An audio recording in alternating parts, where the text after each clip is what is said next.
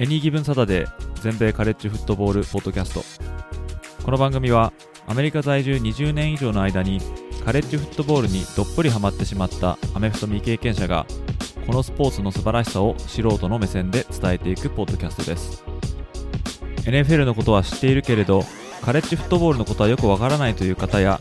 もっとカレッジフットボールのことを知りたいという方に少しでも有益な情報をお伝えしていきます。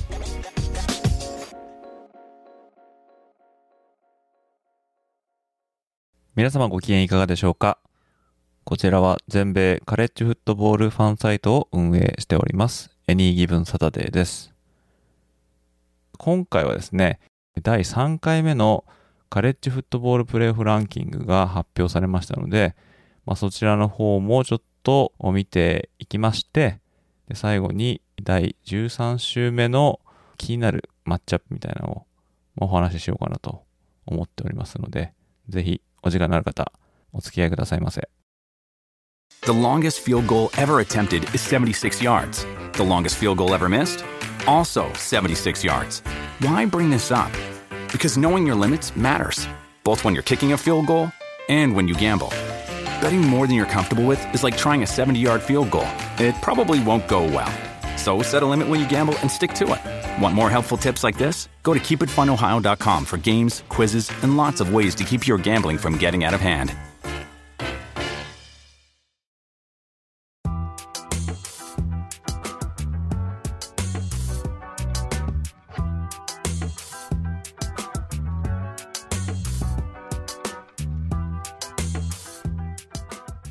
では、早速いきたいと思うんですけども、でまずはですね、 カレッジフットボールプレーフランキングの第3回目ですね。こちらがリリースされたので、そちらの顔ぶれを、まあ、上位に限って、えー、見ていきたいかなと思います。で、この CFP ランキングは毎週火曜日にですね、まあ、発表されることになってまして、まあ、今回が第3回目なんですね。で、第6回目までが、まあ、発表されることになって、この第6回目のこのファイナルランキングで、トップ4に入ったチームが晴れて夢の舞台であるプレーオフに出場できるっていう、まあそういう仕組みなんですけども、まあ、今回第3回目の顔ぶれ、こちらを1位から10位までご紹介したいと思います。まず1位、ジョージア。2位、オハイオ州立大。3位、ミシガン大。4位、テキサスクリスチャン大。5位、テネシー。6位、ルイジナ州立大。7位、サザンカリフォルニア大。8位、アラバマ大、9位、クレムソン大、そして10位がユタ大と。いうことでですね、まあ、トップ5位の顔ぶれは変わらずですね。で6位だったオレゴン大学が負けちゃったんで、えそのまま6位以下のチームが1つずつランクを上げてますね。で、ユタ大は先週13位だったんですけども、11位のミシシッピと12位の UCLA が負けたんで、彼らを追い越して10位にランクインですね。まこの中でも特に上位4校に入るっていう可能性があるって言われてるのは1位から7位までのチームだというふうに言われておりますけども、まあ、これをちょっと見たいなと思うんですね。まあ、ジョージア大学は現在1位で SEC タイトルゲームにも出場することが決まっております。でそれまでにはケンタッキーとジョージアテックと戦って、まあ、これをですね、任すことをまあ家庭として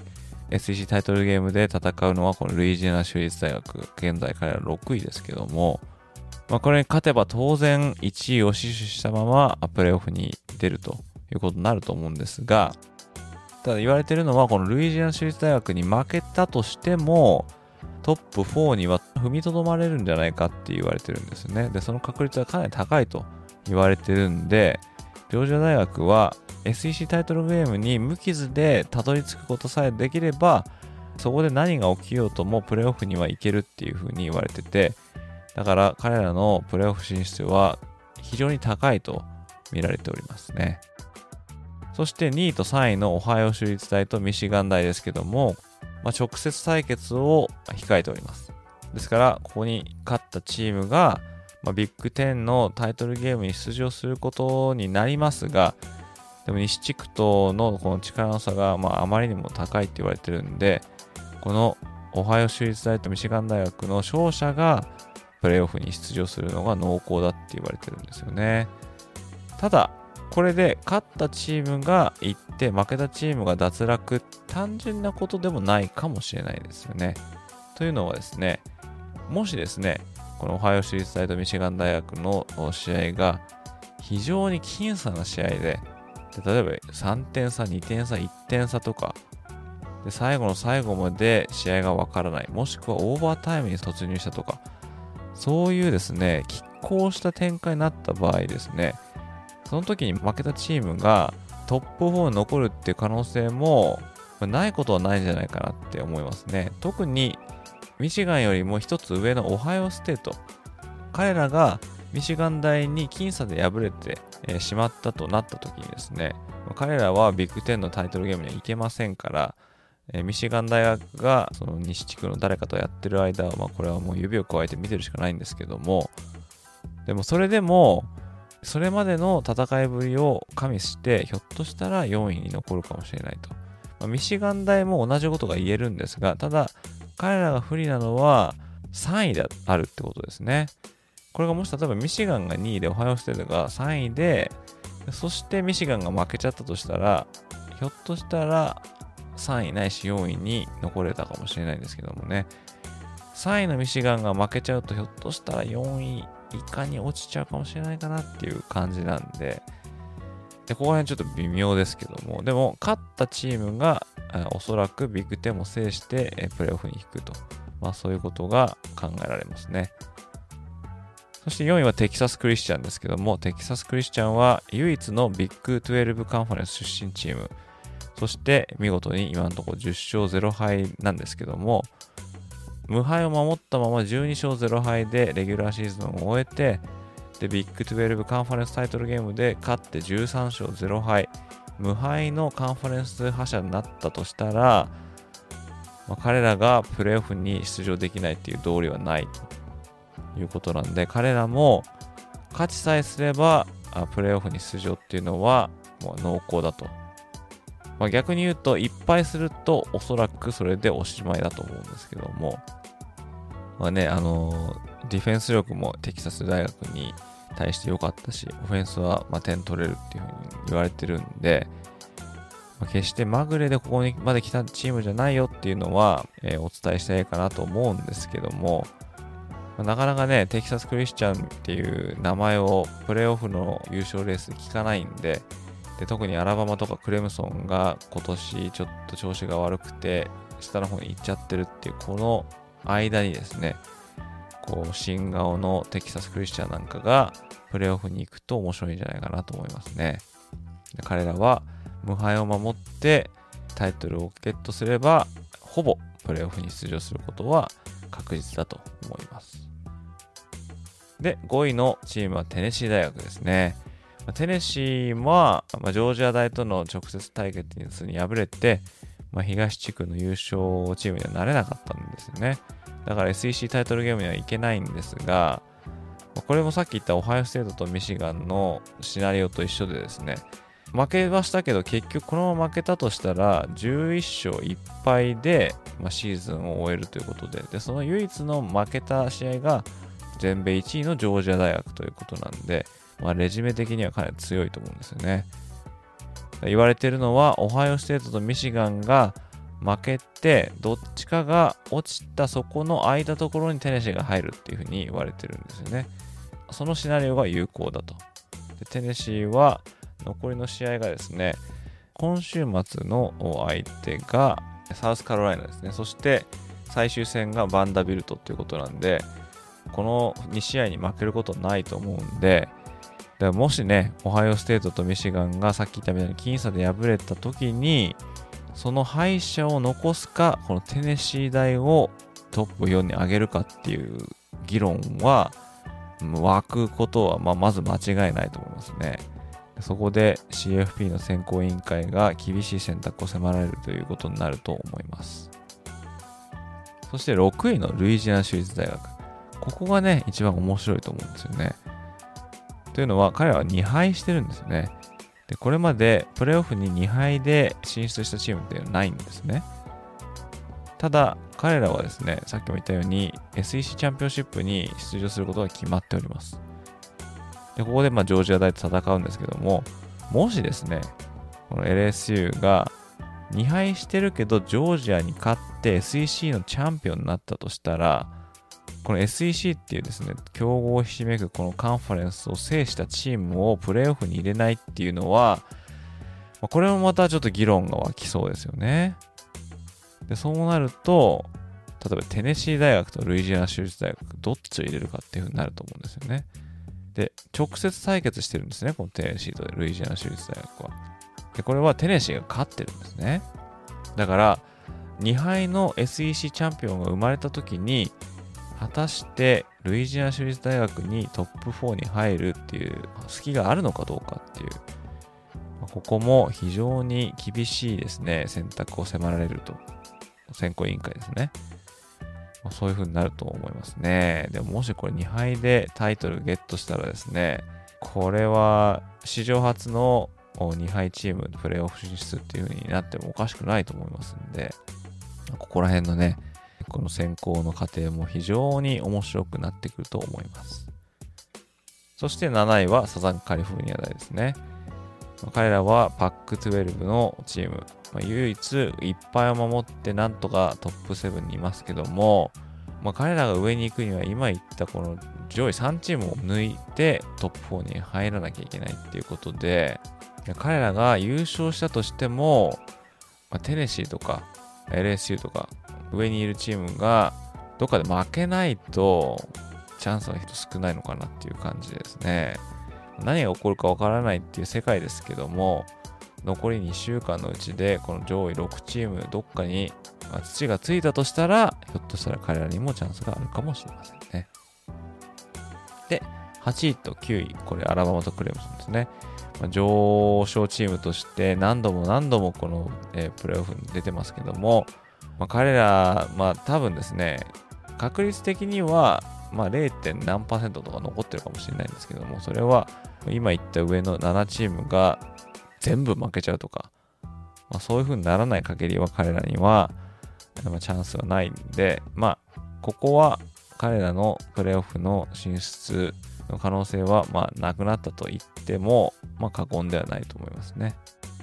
まあ、ユタ大は10位ですけども、ユタ大のチャンスは、まあ、今言ったのと同じ理由で、まあ、ないかなと思いますけども、まあ、果たしてですね、誰がトップ4に生き残るかっていうののこの議論、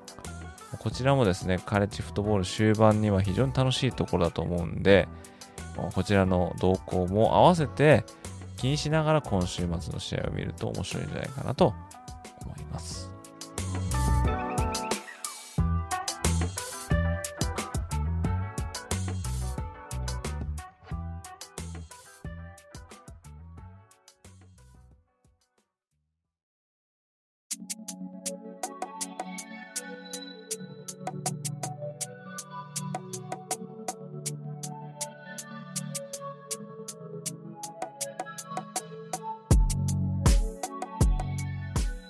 そして最後に話したいのは、今週末第12週目に注目したいマッチアップ。こちらの方を簡単にご紹介したいかなと思います。レギュラーシーズン最終戦となる第13週目っていうのは、各地でライバリーゲームが行われてまして、まあ、その嵐前の静けさみたいな感じでですね、今週は、まあ、そこまでなんかすごい試合があるってわけじゃないんですが、まあ、その中でも特にまあ見たら面白いかなっていうのとか、まあ、試合結果以下でカンファレンスタイトルレース並びにプレーオフレースに影響が出てくるような、まあ、その試合をほんと簡単にですね、ご紹介したいと思います。まあ、一番注目したいのは USC と UCLA のロサンゼルス対決ですね。え、こちらはですね、ビクトリーベルっていうですね、ベルをかけて戦うっていう、まあ、有名なライバリーなんですけども、ま、こちらが今回は UCLA のホームであるローズボール、こちらのスタジアムで行われることになってます。UCLA は先週2敗目を喫してしまったので、プレーオフレースから脱落なんですけども、USC は、え、まだ未だにチャンスが残されているということで、特に USC は負けられない試合になると思うんですけども、まあ、彼らのクォーターバックでハイズマントロフィーの受賞候補とも言われているケイレブ・ウィリアムス。で彼と UCLA のクォーターバックのドリアン・トンプソン・ロビンソン。彼らの投げ合いにも注目されますし、また UCLA にはザック・シャーボネットっていうですね、全米屈指のランニングバックもいまして、まあ、彼の走りも USC のディフェンスにどう通用するのかっていうのは楽しみだと思いますね。そして次に紹介したいのはナンバーワンのジョージア大学とケンタッキーですね。ケンタッキーのホームで行われますけども、万が一にもね、まあ、ジョージアが負けることはないと思うんですけども、もしですね、仮に負けてしまったとしたら、これは正規のアップセットなんて、ね、言われるかもしれないですけどもね。うんまあ、ケンタッキーは先週、バンディに負けてしまったんで、ディフェンスの強さでこう知られてるところですけども、ちょっと苦い思いかなっていう感じですよね。次はナンバー2の Ohio State とメリーランド。こちらメリーランドで行われる試合ですね。まあ、メリーランドは先週ですね、まあ、 Penn State とやりまして、完封負けしちゃいました。そんなチームと、まあ、やる Ohio State ですから、まあ、アウェーゲームだとしても、まあ、ここも、まあ、無難に勝てるんじゃないかなっていう試合ですね。で、次は、イリノイ大学とミシガン大学の試合ですね。こちらミシガンでやるんですけども、まあ、イリノイは、ちょっと前までランキングされてましたね。えー、これをランクされてたらね、ちょっとこう注目度上がったかもしれないんですけども、そうですね、イリノイはディフェンス力があるっていうふうに言われてるんですけども、まあ、ミシガンぐらいのオフェンスを持ってる相手と戦ってきてないんで、こちらもですね、まあ、ミシガンがま無難に勝てるんじゃないかなっていうような試合ですね。次は TCU、テキサス・クリスチャンとベイラー大学。こちらの試合になってますね。ベイラ大学がもし TCU に勝てば、他のチームの同行次第では、ビッグ12のカンファレンスタイトルゲームに出れるかもっていうチームですけども、ま、先週はカンダステートに31対3で負けてしまってるんで、まあ、よっぽどのことがない限りは、テキサスクリスチャンがま勝つんじゃないかなっていうふうに思いますね。次はナンバー5のテネシー大学ですね。彼らはサウスカロライナと戦うことになってます。まあ、これも万が一にもね、負けることないと思いますけどもね。負けちゃうと、これは、例えば、まあ、LSU とか、もしくはその下にいるサザンカリフォルニアとか、まあ、彼らにとってプレーオフ進出のチャンスが生まれてくるっていうことですが、なかなかないかもしれないですね、それはね。それぐらいテネシー調子いいんで、強いんでね。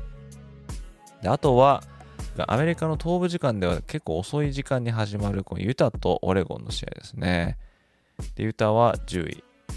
で、オレゴンが現在12位ですね。ランク的にはかなり上のチーム同士の戦いですけども、まあ、これもしね、オレゴン負けちゃったら本当にそれこそタイトルゲーにも進めませんし、で、ユタにしてみればなんとか、えー、カンファレンスでの敗戦はえー、UCLA との試合の敗戦のみのいっぱいなんで、でこのオレゴンに勝つと、ユタ大学、外から巻いて、ひょっとしたらパック12のタイトル取れるかもしれないなんてね、チームですね。で、ユタは、クォーターバックがキャメロン・ライジング。で、オレゴンはボーニックス。どちらも非常にガッツあふれる、ガッツあふれるって言い方ちょっとなんか昭和っぽいですけども、そういうクォーターバック同士の戦いで、まあ、走れるタフネスが売りのクォーターバックなんですよね。ボーニックスは先週のワシントン大学の試合で、ちょ怪我でですね、一時試合からちょっと遠ざかってて、その間に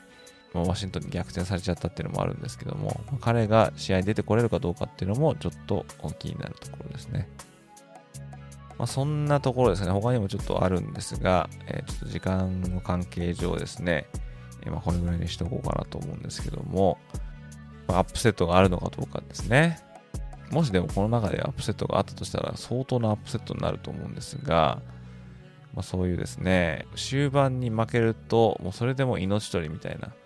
まあ、そういうですね、状況になってきてますんで、まあ、すごいピリピリしたムードで試合は行くと思うんですけども、まあ、そういった試合をですね、週末楽しんで見れるようにですね、ま、今週のどこかで、ホームページの方に、見どころみたいな記事を出しますんで、そちらの方をですね、ぜひぜひ読んでいただいて、まあ、今週末に備えていただけるといいんじゃないかなと思います。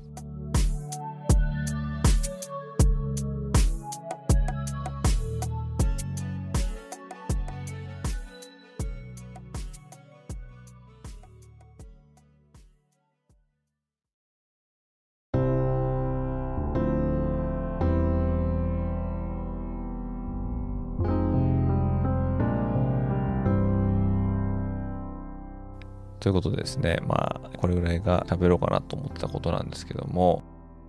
ただですね、ちょっとこれ一つですね、 Peing の方こう質問にちょっと久しぶりに答えようかなと思いますね。え Peing っていうのは匿名でいろいろ質問とかコメントとか残せるっていう便利なサービスなんですけども、そちらにですね、定期的に質問を募ってまして、でそちらの方をちょっと今回一つ紹介して、えー、締めようかなと思いますね。ではですね、これかな？これいきましょうかね。はい。じゃあちょっと質問を読ませていただきますけども、カレッジの試合でオフェンスとディフェンスで同じ背番号を使って別の選手がプレーしていることがありますが、あれは問題ないのでしょうか？プロではありえないことかと思います。という質問をいただきました。ありがとうございます。担当直に言うとですね、カレッジではいいんですね。なんでかって言ったらですね、そうしないと背番号が足りなくなっちゃうからなんですよね。というのは、どこの大学も大抵100人以上ロースターで選手を抱えてますんで、でそうなるとですね、どうしたって背番号は、まあ、0が使えるようになったんで、0から99まで、えー、まあ、100個ですね。あるんで、100人以上いたらですね、こうやっぱ被らざるを得ないんですよね。ということで、カレッジの試合では、同じ背番号を持ってるっていう選手はちらほらいますね。で、プロではこれダメなんですね。で、プロはもともとアクティブロースターがシーズンになると53、4人でしたよね、確かね。そこまで減るんで、被ることはまあまずないんですよね。だから被らないようにやるわけですけども。ただ、カレッジの場合でも、例えばオフェンスで同じ背番号を背負ってるとか、そういうのがやっぱダメなんですよね。フィールド上に立っている中で同じ番号を持っていちゃいけないんですよね。そこら辺はちょっと調整しなきゃいけないと思うんですけども、例えばですね、ディフェンスなりオフェンスの選手で同じ番号があって、で、その彼らが例えばスペシャルチームとかで一緒にいると、これ紛らわしいですからね、ダメなんですよね。ということなんで、まあ、カレッジの試合では、オフェンスとディフェンス、もしくはスペシャルティームもそうですけども、同じ番号を持っててもいいけど、同じ時にフィールドにいちゃいけないっていうね、まあ、いうことですね。はい、最近、日本の大学のことをちょっとこう、まあ、勉強、勉強っていうほどでもないんですが、ツイッターとかでね、いろいろ流れてくる中で、こう情報が入ってきてて、で、その中で、この日本の、まあ、X リーグなり、えー、国内の大学のルールっていうのは、なんか NCA のルールを準じてるっていう話みたいなんですよね。なんかそれは知らなくて、あ、そうなんだっていう。まあね、ルールって結構いっぱいありますからね。一から日本の独自のものでやっていこうというと大変なんでしょうけど、うん、NFL じゃないんだ。例えば X リーグとかね、NFL のルールじゃなくて、NCA のルールなんだっていうのはちょっと、あ、そうなんだっていうふうに思ったところですね。そうだからあの NCA も毎年だいたいこう微調整してルート変えるんですけど、まあ、そちらの方のルール改正もどうやら日本の方でもこうなんかそのまま取り入れられてるみたいで、えそこら辺はちょっと面白いなと思いましたね。まあ、ということで、えー、こちらの質問に答えさせていただきました。だからちょっとパッと答えられたんでもう一個いきましょうか、じゃあ。じゃあこれいきます。えー、NFL 好きとカレッジ好きはアメリカでどのくらいの割合ですか？片方しか見ない、両方見るの割合もどれぐらいですか？という質問ですね。まあ、読んでみたものの、ちょっとこれはリサーチしないとダメだったかなっていう質問ですけども、まあ、感覚的でちょっと答えさせていただこうかなと思うんですけども、まあ、NFL 好きとカレッジ好き、割合で言ったら多分 NFL の方が多いと思いますね。で、NFL はやっぱりあの、最高峰のリーグということで、まあ、メディアの露出も高いですし、で、プレーの質もやっぱり上ですから、で、あの、でもやっぱスーパースターみたいな選手がゴロゴロいて、そういう選手を見たいっていう人はね、いっぱいいるでしょうしね。だからカレッジも当然盛り上がってるんですが、全体的な割合で言うと多分 NFL 好きの方が多いんじゃないかなと思いますね。ただ、このカレッジはですね、特にこう、まあ、メジャーチームとかになると、まあ、大学のその在校生ないし、卒業生たちっていうのがやっぱすごい熱狂的なんで、で試合とかに行くと、ひょっとしたらカレッジの方が盛り上がり度はすごいかもしれないですね。ただ、すごい局地的なんで、だその例えば NFL もね、フランチャイズってあると思うんですけども、でもいろいろね、ファンでも、ね、西海岸のチームを東海岸のファンがファンになるみたいなのは十分あると思うんでで、そういうことを考えるとですね、NFL の方がファン層は広いのかなっていう感じですね。カレッジの方は、その地域でものすごい盛り上がりを見せてますけども、例えばテキサスだったらね、えー、テキサス州民は、まあ、大体テキサスを応援するんですごい盛り上がるんですが、テキサスの外出ると、テキサスのファンっていうのはもうガクッと減ると。まあそういう感じなんで、え、で、またあのー、これはね、スーパーボールとカレッジフットボールの優勝決定戦、こちらは単純にこう比べられないんですけども、っていうのは、NFL のスーパーボールは全世界に放映されてますんで、視聴者数っていうのはね、当然、スーパーボールの方が上になるんですけども、でそれでも、すごい盛り上がってるカレッジフットボールのプレーオフの優勝決定戦でも、確かですね、なんか視聴者数は、なんか10分の1ぐらいだったような気がしますね、そのスーパーボールの。ということなんで、盛り上がり度はカレッジすごいけど、全米レベルで見ると、おそらく NFL がダントツじゃないかなっていうのが、まあ、印象ですね。で、これをなんかちょっともう、例えばファンの数とか、まあ、あとは詳しい、なんでしょうね、まあ、グッズの売り上げとか、テレビの視聴率みたいなのを見たときに、まあ、どんな数字が出るのかちょっとわからないんですけども。で、片方しか見ない。で、両方見る。あ、その割合ですね。どうなんでしょうね、これね。アメフトが好きなファンっていうのが、まあ、いまあ、いたとしたら、まあ、どっちも見ると思うんですけど、まあ、あと土日にあるこのこともひょっとしたらちょっとこう、関係してるかもしれないですよね。まあ、例えばね、土曜日に何かすごい予定がある人は見れなかったりとかして、で日曜日は、まあ、大体ね、あの、アメリカ人っていうのは、まあみんながみんなじゃないですけど、大体教会に行って礼拝して、で、午後に帰ってきて、まあ家族が集まって、それで例えばね、NFL の試合見るとか、まあ、そういう流れになってるとこもあるかもしれないですし、なんで、まあこれもね、ちょっとわからないですね。割合っていうのはね。でもカレッジに思い入れがない人は、やっぱりカレッジは見ないでしょうし、私なんかはもうね、カレッジフットボールの特化したものをやってますんで、だから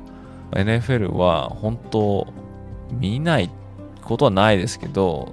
試合開始から終わりまで座ってずっと見るってことはまずないかな。でもそれは、えー、まあ、そんな日曜日にその座ってね、何試合も見るってことができないっていうのは、まあ家族がいるからっていうのもあるんですけどね。だからまあそういう面で、まあ、家族によって違うのかもしれないですね。予定があったら、がっつり応援もできないでしょうしね。それはまあ土曜日もそうなんですけども。感覚的に言ったらですね、わかんないですね、これね。うん。でも、アメフトが好きって言えば、大きな試合は多分見ると思いますね。例えば、そうですね。来週行われるミシガン、オハイオステートなんていうのは、視聴率は高くなるんじゃないですかね。やっぱりその名門同士の試合で、なおかつナンバー2、ナンバー3のチーム同士の戦いってなれば、やっぱり視聴率は高くなるような気がしますね。ちょっと答えられたかどうかわからないんですけども、質問ありがとうございました。